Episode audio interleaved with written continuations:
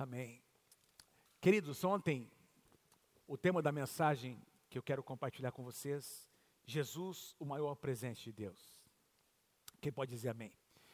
Jesus, o maior presente de Deus para mim e para você. Ontem o mundo celebrou o Natal de Jesus, com entendimento ou não, dificilmente você encontra a palavra Jesus nas propagandas, não é? nas postagens de Natal. Você vai encontrar outros nomes, menos aquele que deveria ser o, o nome central, não é? O foco de, de toda a festa. Mas, uh, de qualquer forma, o mundo está celebrando. De alguma maneira, eu creio que Deus usa uh, esse evento, esse dia que não, não é Provavelmente não foi a data exata em que Jesus nasceu, está mais do que comprovado isso, mas o mais importante é que o nome do Senhor Jesus é lembrado. Quem pode dizer amém? O nome de Jesus é lembrado em todas as nações, mesmo naquelas em que eh, o seu nome não é proclamado, mas as pessoas ouvem falar. O, o fato mais importante não é a data, mas o fato mais importante é que um dia Jesus nasceu. Jesus nasceu para ser o centro da história. Nunca mais o mundo foi o mesmo depois do nascimento de Jesus. Quem pode, quem concorda comigo que Jesus é a pessoa mais importante da face da terra, da história, do universo, amém, da humanidade? Jesus é o centro de tudo. Tanto é que a nossa história está dividida entre antes de Cristo e depois de Cristo. No Antigo Testamento, irmãos, aliás, na Bíblia toda, a Bíblia é um livro centrado na pessoa do Senhor Jesus. Mas uh, falando sobre o Antigo Testamento, que é, é a parte das Escrituras que foram escritas antes do Messias se revelar. Nós temos no Antigo Testamento, pelo menos, no mínimo, eu fiz uma pesquisa uh, essa semana, nós temos pelo menos 316 a 318 profecias que literalmente se cumpriram no Antigo, no, eh, que foram dadas no Antigo Testamento e que se cumpriram no Novo Testamento. Tem essa relação de mais de 300 profecias. Quando essas profecias foram dadas, por quem elas foram dadas, quais foram os profetas, não é? E quando elas literalmente se cumpriram. E, meus queridos, o profeta Isaías foi o que mais falou sobre o Messias. O profeta Isaías é conhecido como o profeta messiânico. Nenhum outro livro no Antigo Testamento é mais citado no Novo quanto o profeta Isaías. Por isso eu amo o profeta Isaías e eu vou ler com vocês aqui duas profecias em que nós vamos encontrar cinco declarações sobre quem Jesus é para nós. Quem Jesus é para nós. A primeira profecia está em Isaías capítulo 7, do versículo, versículos 14 e 15 por isso, o Senhor mesmo, o profeta Isaías diz: lhes dará um sinal, a virgem ficará grávida e dará à luz um filho, e o chamará, todo, todo mundo comigo, Emanuel. E ele comerá coalhada e mel até a idade em que saiba rejeitar o erro e escolher o que é certo. Essa foi a profecia, a primeira profecia que Isaías uh, entregou. Uh, os uh, comentaristas, os intérpretes, não é, queridos? Eles dizem que existem duas aplicações, duas, uh, uh, dois cumprimentos para essa profecia. Vocês sabem que na época de Isaías, uh, o povo de Israel estava vivendo já abandonando os caminhos do Senhor, vivendo uh, envolvido em idolatria. E Isaías foi um dos profetas que falou muito sobre um tempo em que o povo de Israel seria até levado cativo se eles não se quebrantassem diante do Senhor. As nações estavam vindo contra Israel por causa da sua desobediência, não é? E aí Isaías profetiza sobre uma criança, uma virgem, não é? Que, vai, que ficaria grávida e, e que dela nasceria um filho que se chamaria Emanuel. Os intérpretes dizem que o primeiro cumprimento, cumprimento dessa profecia se deu na casa do próprio profeta Isaías. Se você ler ali os versículos que antecedem os capítulos, não é? Você vai perceber que Isaías havia pedido a sua primeira esposa, havia falecido, e ele estava agora se desposando com uma jovem, não é? Uma, uma moça que ele ainda iria casar com ela, e muitos interpretam essa, essa profecia como sendo o filho do próprio Isaías, que nasceria depois de algum tempo. Quando diz aqui, olha, ele comerá coalhada e mel até a idade em que saiba rejeitar o erro. Diz que na interpretação os inimigos viriam e tomariam conta das lavouras de Israel Portanto, Israel passaria a comer apenas as coisas mais básicas, né? coalhada e mel, que é o que eles teriam para a sua subsistência, não é? Num tempo de muita dificuldade. É, essa é a primeira interpretação queridos, dessa profecia de Isaías, mas a segunda interpretação, ela é muito mais ampla, ela é muito mais importante, ela diz respeito a mim e a você, não é? E essa interpretação diz respeito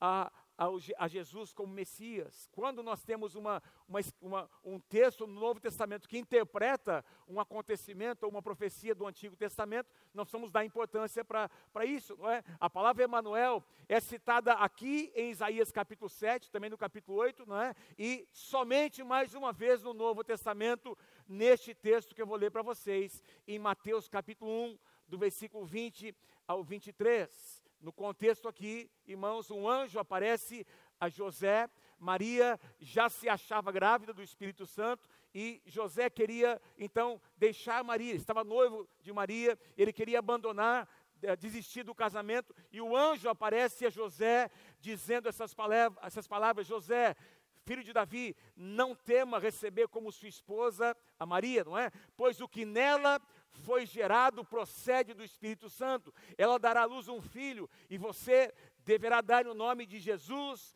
porque ele salvará o seu povo dos seus pecados. Que profecia maravilhosa. Agora, veja a continuação, meus, irmãos, o que o anjo continua a dizer para ali para José, versículo 22. Tudo isso aconteceu para que se cumprisse Olha o que a interpretação de Mateus, não é? Para que se cumprisse que o Senhor dissera pelo profeta, profeta aqui Isaías: a virgem ficará grávida e dará à luz um filho, e lhe chamarão Emanuel, que significa Deus conosco. Então nós temos agora Mateus escrevendo, não é? Mateus escrevendo um dos evangelhos, e ele agora ele fala sobre a profecia, não é? Ele fala sobre o anjo que aparece a José e ele faz a sua interpretação. Isso aconteceu para se cumprir o que Isaías havia profetizado centenas de anos antes. Nenhum outro evangelho cita essa profecia, mas Mateus dá a interpretação de que esse Emanuel profetizado lá em Isaías referia-se ao Senhor Jesus Cristo, o nosso Messias. Emanuel, Deus conosco. Diga amém se você crê em nome de Jesus. Fala para quem está pertinho de você. Emanuel é Deus conosco. Deus conosco. Mateus estava interpretando a profecia de Isaías. E ele volta a dar o significado Deus conosco. Irmãos, essa, essa declaração, ela, ela, ela tem muita importância, porque, porque os deuses que aquelas nações adoravam, as nações ali ao redor de Israel, eram deuses distantes, eram deuses que, ah, para que houvesse algum tipo de conexão com esse Deus, alguma oferenda tinha que ser feita, algum sacrifício até humano tinha que ser feito, não é? Alguma penitência tinha que ser feita, e esses eram deuses distantes, deuses que não falavam, deuses que não tocavam, deuses que não se expressavam. E agora Jesus nasce, o menino, amados, é gerado pelo Espírito Santo, e o nome dele é Emanuel, Deus presente, Deus perto, Deus conosco. E quando, meus irmãos, quando essa revelação ela, ela vem à luz, meus irmãos, é como uma explosão, porque quando Jesus nasce, ele cresce, nasce como menino, uma criança, cresce no contexto de uma casa, mas ele um dia começa o seu ministério, e aí é uma explosão de milagres, mas acima de tudo, Jesus estava presente, tocando, estava no meio do povo, estava abraçando o povo. Se você quisesse encontrar Jesus, você o encontraria no meio das pessoas, tocando, ministrando, porque Jesus era Deus conosco. Deus presente. João capítulo 1, versículo 14, o apóstolo João escreve dizendo: E o Verbo se fez carne e habitou. A palavra habitou aqui é a palavra montou uma barraca, tabernaculou para morar. Ele morou entre nós, cheio de graça e de verdade, e nós vimos a sua glória, glória como do unigênito do Pai. João estava dizendo, irmãos, presta atenção, lá no Antigo Testamento, certa ocasião, Moisés disse: Meu Deus, eu quero ver a tua face, eu quero ver a tua glória. O que é que Deus disse para Moisés? Olha, eu não vou poder revelar toda a minha glória a você, porque se eu fizer isso, você não vai suportar, a sua estrutura não vai su suportar. Eu vou colocar você dentro da, da fenda dessa rocha e eu vou passar rapidamente, não é? E você verá, me verá como pelas costas, e você conhecerá um pouquinho da minha bondade. E assim aconteceu. A Bíblia diz, irmãos, que Moisés tinha encontros com Deus, ele ia para o monte, ele ia para a tenda ali do, do encontro, testemunho, e a Bíblia diz que ele tinha encontros com Deus, e quando ele retornava para estar com, com Israel, no arraial de Israel, o seu rosto brilhava, ele tinha um pouquinho de contato, irmãos, e, e o seu rosto resplandecia. E agora em João capítulo 1, nós lemos que o Verbo se fez carne. A glória de Deus habitou entre os homens. João diz: Nós vimos a sua glória. Aquilo que era impossível no Antigo Testamento, agora, na época da nova aliança, na época da graça, nós podemos experimentar e tocar a glória de Deus por meio de Jesus Cristo, que é Deus conosco. Deus conosco. Eu tenho citado esse exemplo, não é? Algumas vezes. A, a Bíblia apresenta Deus como o sol da justiça.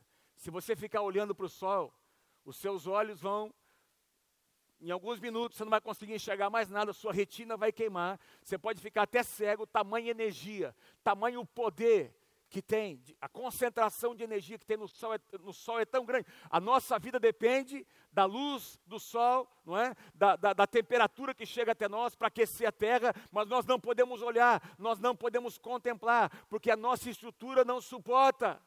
Amém, irmãos? Assim é Deus, a glória de Deus. Fisicamente nós não podemos tocar, mas por meio de Jesus Cristo nós conhecemos a glória de Deus. Porque Jesus é Emanuel. Deus conosco. E João explica um pouco mais na sua primeira carta, capítulo 1, versículos 1 e 2, o que era desde o princípio que vimos, o que ouvimos, aliás, o que ouvimos e o que vimos e com os nossos olhos, o que nós contemplamos, o que as nossas mãos apalparam, isso nós proclamamos a respeito da palavra da vida. Jesus esteve entre os homens. Eles ouviram, eles tocaram Jesus, eles contemplaram a glória de Deus na sua vida. A vida se manifestou, nós a vimos, dela testemunhamos e proclamamos a vocês a vida eterna que está com o Pai e nos foi manifestada por meio de Jesus Cristo. A palavra manifestar aqui é, dá essa ideia de algo que estava oculto, algo que não era conhecido nessa dimensão e de repente foi revelado. Diga assim comigo: Jesus é Deus Emanuel. Fala para quem está pertinho de você, Jesus está aqui presente nessa manhã. Aleluia. É isso que tem a ver essa mensagem comigo, com você, meus queridos. Jesus continua sendo Deus Emanuel. Vou dizer de novo: Jesus continua sendo Deus Emanuel. Jesus continua sendo Deus Emanuel. Deus presente. Ele está aqui nessa manhã. Ele vai acompanhar você até a sua casa.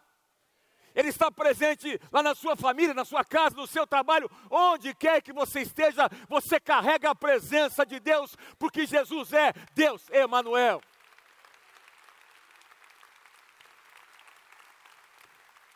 Põe para mim o próximo slide aí, acho que eu coloquei quatro declarações que eu fiz aqui, não é? Ele está perto de nós. Deixa, pode deixar isso aí, por favor, para eu, eu é, me lembrar, não é? Ele está perto de nós. Ele é Deus presente, ele, ele está perto de nós. Basta você e eu abrirmos os nossos olhos. É tudo sobre Ele, irmãos. Tudo é a respeito de Jesus. O ar que eu e você respiramos. Nós estamos vivos, quem pode dizer amém? A Bíblia diz que os mortos não podem louvar, mas os vivos podem louvar e adorar o nome do Senhor Jesus. Nós estamos vivos, irmão, nós estamos respirando. Ah, pastor, você não sabe o que eu passei nesse ano. Alguns de vocês a gente até sabe, está aqui o pastor Beto.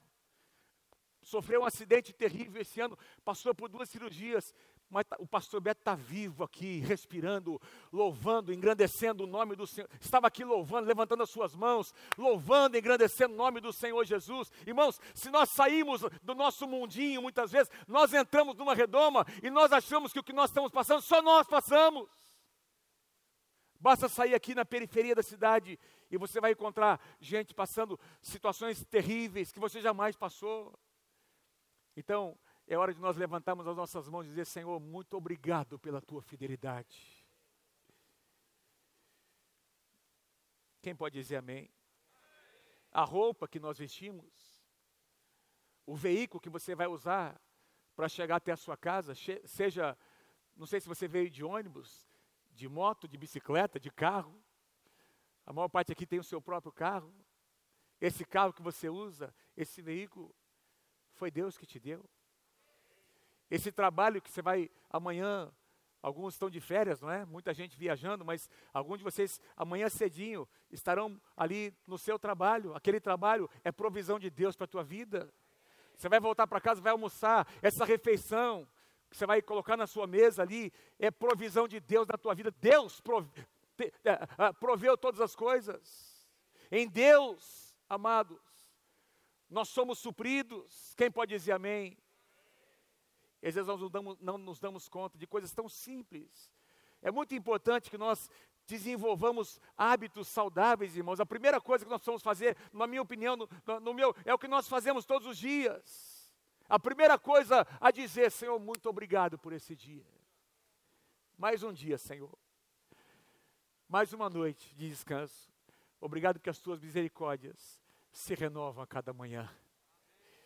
Ele tem prazer em nos ouvir, em nos responder. Ele é Deus presente. Quando nós clamamos, Ele ouve. Quem pode dizer amém? Ele conhece o que nós passamos. Ele não está contra nós. Ele está a favor de nós. Tem muita gente que pensa em Deus como um ser que está esperando, não é? Cometer algum errozinho para punir, para uh, corrigir. Não, Deus não é. Deus é um Deus, é um Pai amoroso, meus irmãos, que está torcendo por você acreditando em você, Ele nunca nos abandonará. Nunca nos abandonará. Jesus disse que Ele jamais nos abandonaria. Nós cantamos algumas canções hoje de manhã, não é? És fiel em todo o tempo. Em todo o tempo, tu és bom, tu és tão bom, Senhor. Com todo o fôlego que eu tenho, eu cantarei da bondade de Deus. A tua bondade me seguirá. Eu me rendo a ti, Senhor. Eu te dou todo o meu ser, eu entrego tudo a ti. A tua bondade certamente me seguirá. Por que que você tem essa certeza? Porque o Deus que você serve é um Deus Emanuel, Deus presente. Outra canção que nós cantamos hoje, na tempestade eu vou cantar alto e mais alto, o meu louvor subirá. Sabe que às vezes nós cantamos coisas, nós estamos profetizando sobre os dias que vão vir sobre nós. Olha, na tempestade eu vou cantar, você está declarando que a tempestade vai chegar. Ninguém disse amém? Mas por quê? Porque a gente sabe, as adversidades elas virão, irmãos mas você também está cantando que no meio daquela tempestade você vai levantar as suas mãos e vai cantar, vai levantar o nome do Senhor Jesus, porque Ele é Deus Emanuel, Ele nunca vai te abandonar. Aplauda o Senhor porque é verdade. Em 2022, irmãos, presta atenção, você enfrentará sim desafios e adversidades em 2022, mas em todos os momentos Jesus estará presente, porque Ele é Deus Emanuel. Que coisa maravilhosa, que certeza.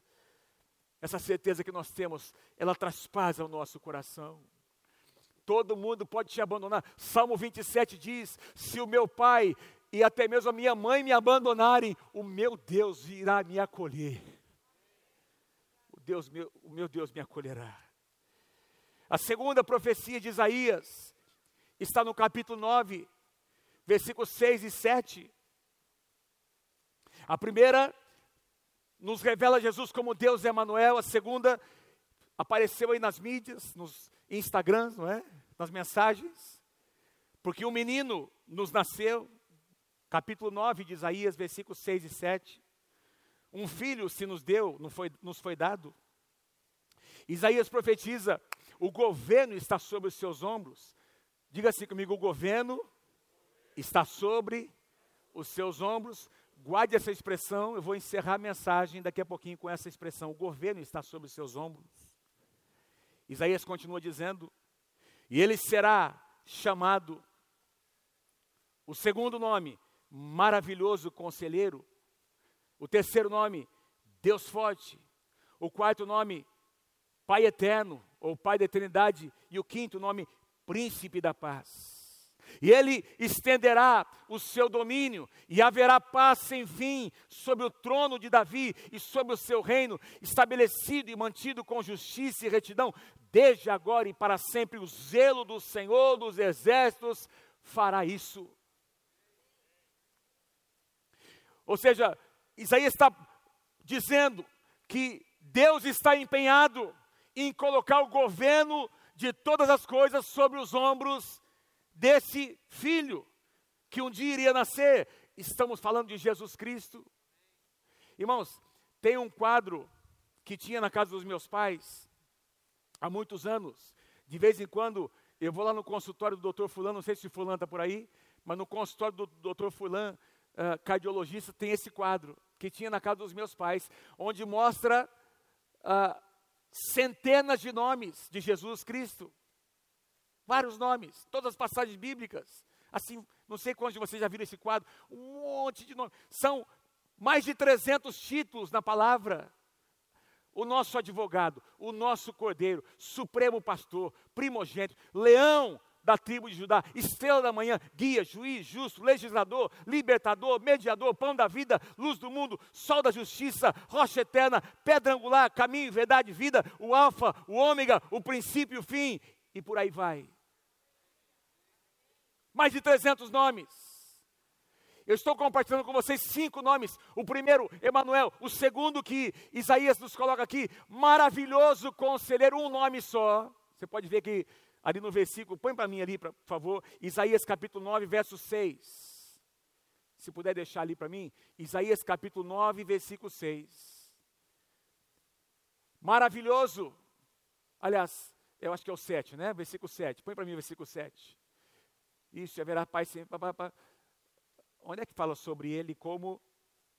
Uh, acho que é versículo. Isso, versículo 6, né? Volta de novo para mim. Não tô, ah, isso, ali. Maravilhoso conselheiro. Vocês podem ver que estão juntos, dois nomes. Dois nomes, dois substantivos. Os dois com letra maiúscula. Na, na, nos textos originais, é apenas uma expressão. Algumas traduções trazem como nomes separados, maravilhoso, vírgula, conselheiro, mas nos textos originais é um nome só. Jesus é um maravilhoso conselheiro. Sabe o que isso significa para mim, queridos? Eu coloquei aqui o Messias. Isaías estava profetizando que o Messias seria a personificação da, da sabedoria perfeita. Ele teria as palavras certas, para serem ditas na hora certa, que colocariam tudo em ordem. Jesus vem, termina o Antigo Testamento, não é? 400 anos de silêncio profético entre Malaquias e João Batista, que é o último profeta, na verdade, do Antigo Testamento, 400 anos, entra João Batista e logo em seguida Jesus dizendo: Vocês ouviram o que foi dito por Moisés, na lei, nos profetas, eu, porém, vos digo. Jesus veio trazendo ordem, Jesus veio trazendo equilíbrio, Jesus veio colocando os pingos nos is, trazendo ordem para todas as coisas. A casa de Deus é um lugar onde as nossas vidas são colocadas em ordem, porque o conselho de Deus Jesus é um maravilhoso conselheiro. O conselho de Deus vem, a sabedoria de Deus vem. Quem pode dizer amém? Para resolver problemas insolúveis. Quem pode dizer amém? Jesus é a fonte suprema de todo conhecimento, de toda sabedoria. Diante de Jesus nada fica oculto. Ele tem a solução, ele tem a resposta para todas as perguntas. Aliás, ele é a resposta de todas as perguntas. Quem pode dizer o meu Jesus? Levanta suas mãos e diga assim: Ele é um maravilhoso conselheiro. Fala para quem está pedindo de você todas as vezes que você precisar. Busque o conselho de Jesus.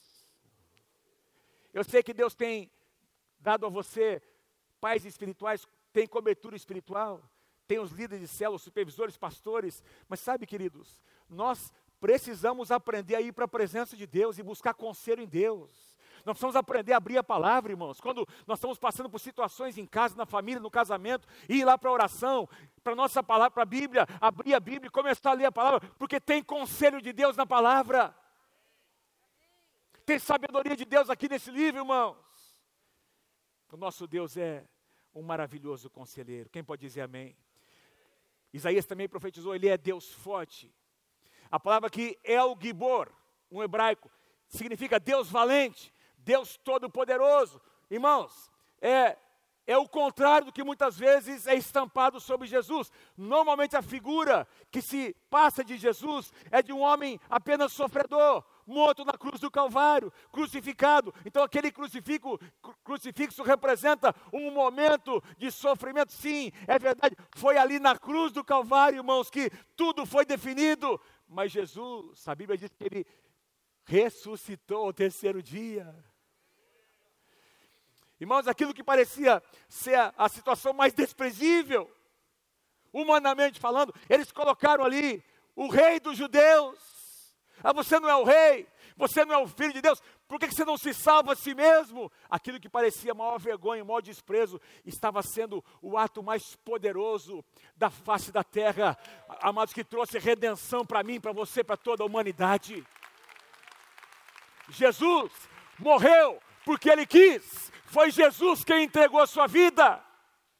Tanto é que tentaram assassinar Jesus antes da hora, mas foi no momento certo que ele entregou a sua vida e ele fez isso com coragem.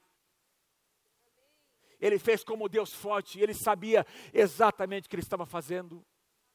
Isaías, o mesmo profeta, no capítulo 53, diz: Ele verá o fruto do penoso trabalho da sua alma e ele ficará satisfeito. Naquele dia ali na cruz do Calvário, Jesus enxergou eu e você aqui no dia 26 de dezembro de 2021, sentados nessa igreja, assistindo e ouvindo a palavra de Deus, e ele disse: Vai valer a pena.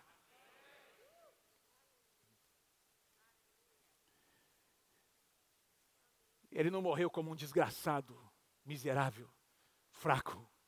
Satanás achava que tinha ganhado. Aliás, o apóstolo Paulo diz que se o diabo soubesse o poder da cruz, o poder que estava naquele ato, ele jamais, diz que se os homens soubessem, eles jamais teriam crucificado o Senhor Jesus.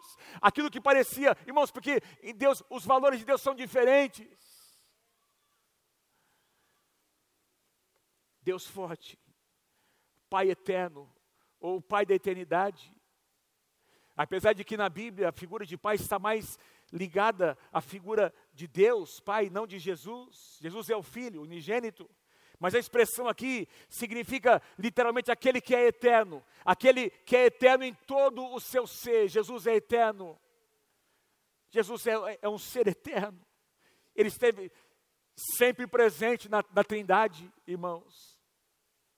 E ele decidiu se tornar homem, não é? Se esvaziar. Eu vou comentar sobre isso daqui a pouquinho. E ele também é príncipe da paz. O Messias veio para resolver duas questões. Presta atenção no que eu vou dizer a você. Paz aqui, nós podemos relacionar com duas, há duas expressões na Bíblia que falam sobre a paz de Deus. A primeira delas diz respeito, diga assim comigo, paz com Deus e paz em Deus.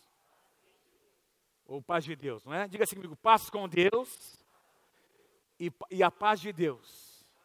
Qual que é a diferença, pastor? A paz com Deus diz respeito à inimizade que havia entre o ser humano, a humanidade e Deus. Havia separação eterna. Amém, queridos?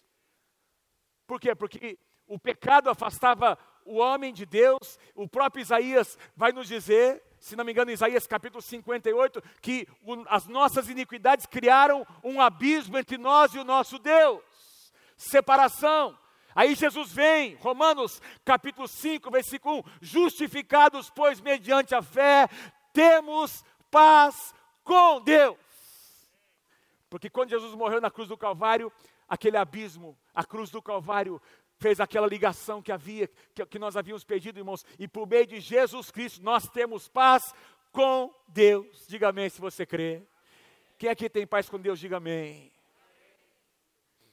O segundo aspecto é a paz de Deus, que nós podemos usufruir no meio das nossas tempestades, no meio dos nossos vales. Porque muita gente tem paz com Deus no sentido da justificação, mas não consegue desfrutar da paz que Jesus quer oferecer para essa pessoa todos os dias. Em 2022, Jesus quer te oferecer paz. Não estou dizendo que será fácil. O que eu estou dizendo é que Deus quer te levar a enfrentar 2022 de cabeça erguida. Amém, queridos? Desfrutando no meio dos vales da paz que só Jesus pode dar. Ainda que eu ande pelo vale da sombra da morte, não temerei mal nenhum, porque tu, Jesus, Deus Emanuel, tu estás comigo. Filipenses capítulo 4 diz que a paz de Deus que excede todo entendimento vai guardar os nossos corações. Quem pode dizer amém? Quem pode dar um aplauso ao Senhor Jesus? Pode vir. Se você crê que a paz vai habitar na sua casa. Dê um aplauso bem forte ao Senhor Jesus. Se você crê nisso, que a paz de Jesus estará habitando na sua casa em 2022. Põe para mim aí o próximo slide para a gente só lembrar dos cinco nomes. Por favor, Emanuel. Está aqui, não é? Emanuel. Maravilhoso conselheiro. Deus forte. Pai eterno, o Pai da eternidade e príncipe da paz. Mas eu quero concluir, meus irmãos, voltando ao versículo 6 do capítulo 9, a expressão que o profeta declarou sobre Jesus: o governo está sobre os seus ombros. Gostaria que você repetisse comigo bem forte. Um, dois, três, vamos lá. O governo está. Mais uma vez, só vocês, vamos lá. O governo a palavra governo aqui significa domínio, soberania absoluta. Quem aqui acredita de todo o coração que o seu Jesus, que é Deus Emanuel, tem o governo de todas as coisas nas suas mãos? Alguns não estão acreditando, vou perguntar de novo. Quem é que crê que Jesus sempre esteve, está e sempre estará no governo de todas as coisas? Levanta a sua mão, diga amém. Sabe o que significa isso, irmãos? Algumas coisas, muitas vezes, fugiram. Lembra de 2022? Aliás, de 2021, 2020, muitas coisas fugiram ao nosso controle, sim ou não? Mas nenhuma delas fugiu ao controle de Deus. Estou vendo aqui o pessoal de João Pessoa também. Marquinhos, também, tudo bem com vocês? Nada foge ao seu controle, irmãos. Porque a atitude de alguns muitas vezes parece dizer que Deus está sendo pego de surpresa. Deus nunca é pego de surpresa. Deus conhece o fim desde o começo. E no relógio de Deus as coisas estão acontecendo. Amém? Deus tem algumas coisas pré-determinadas. Deus tem algumas declarações na sua palavra sobre a igreja, o que vai acontecer nos últimos dias. E meus irmãos, estou aqui para lembrar a você, em nome de Jesus, que Jesus Cristo continua no governo de todas as coisas. Fala para quem está pertinho de você, você está tá em boas mãos, fica, fica tranquilo, fica tranquilo, você está em boas mãos. Aleluia.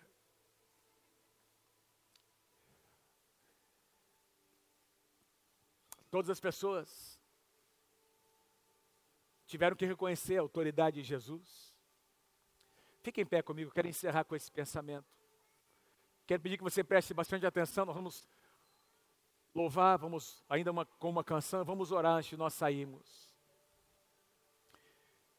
E, irmão, Jesus nasce como uma criança, um menino nos nasceu.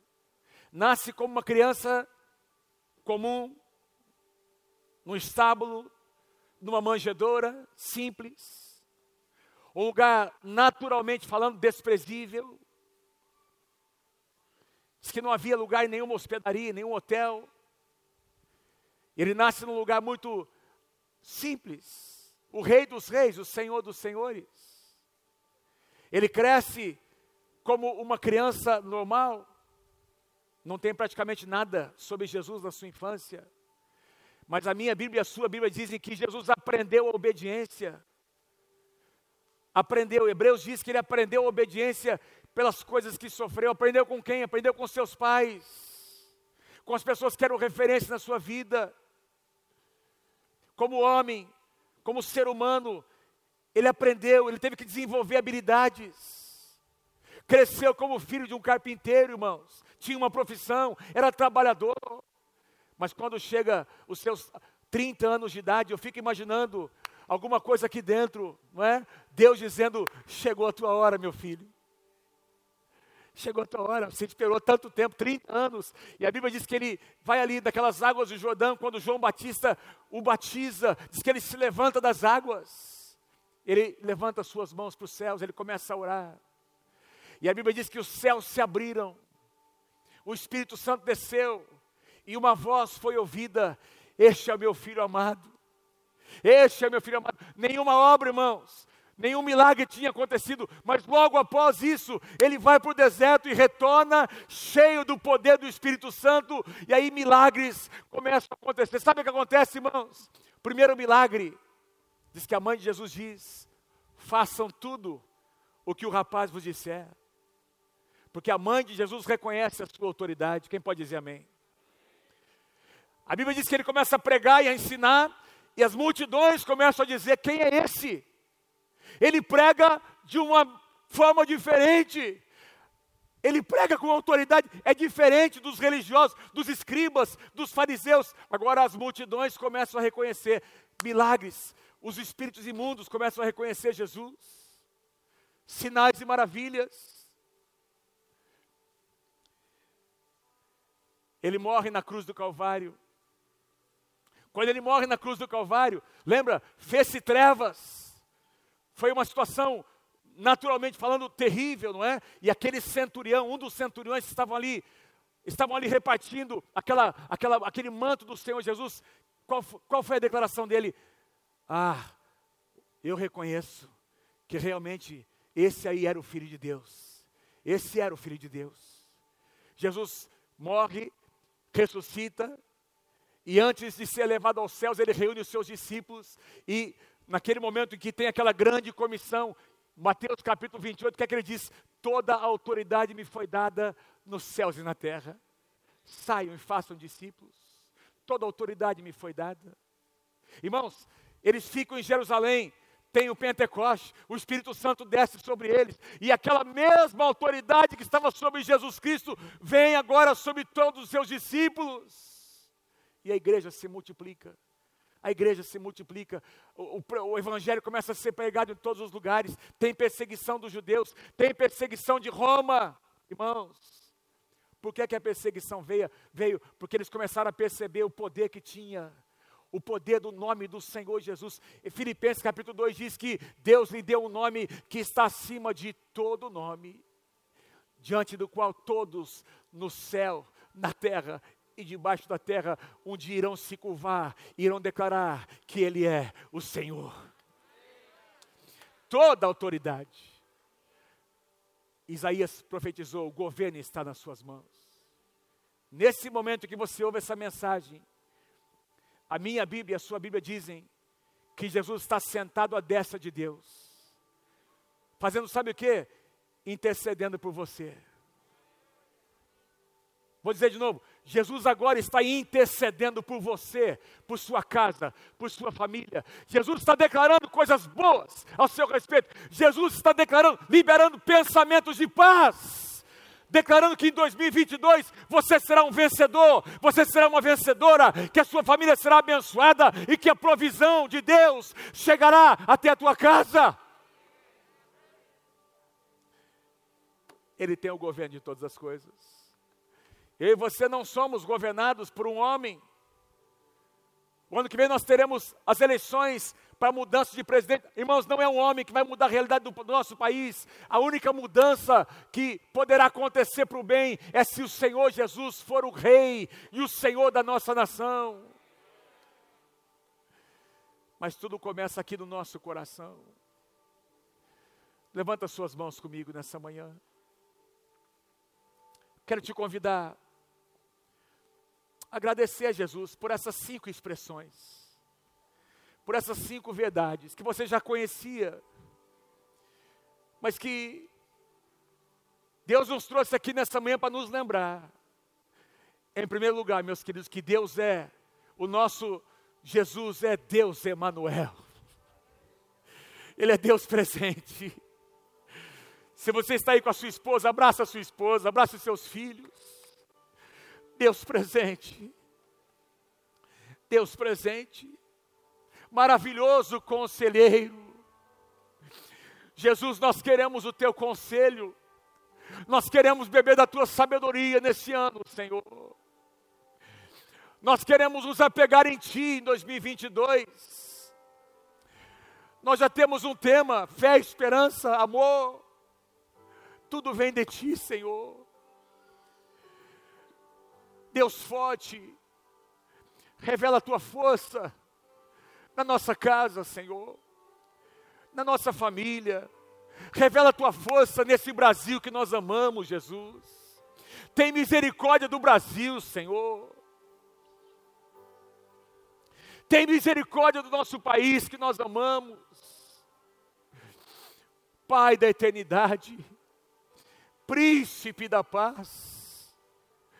Oh, certa ocasião Jesus disse: A minha paz eu vos dou não é a paz que o mundo pode oferecer, é a minha paz. A minha paz. Senhor, eu declaro agora em nome de Jesus que a tua paz possa encher cada coração aqui presente, Senhor.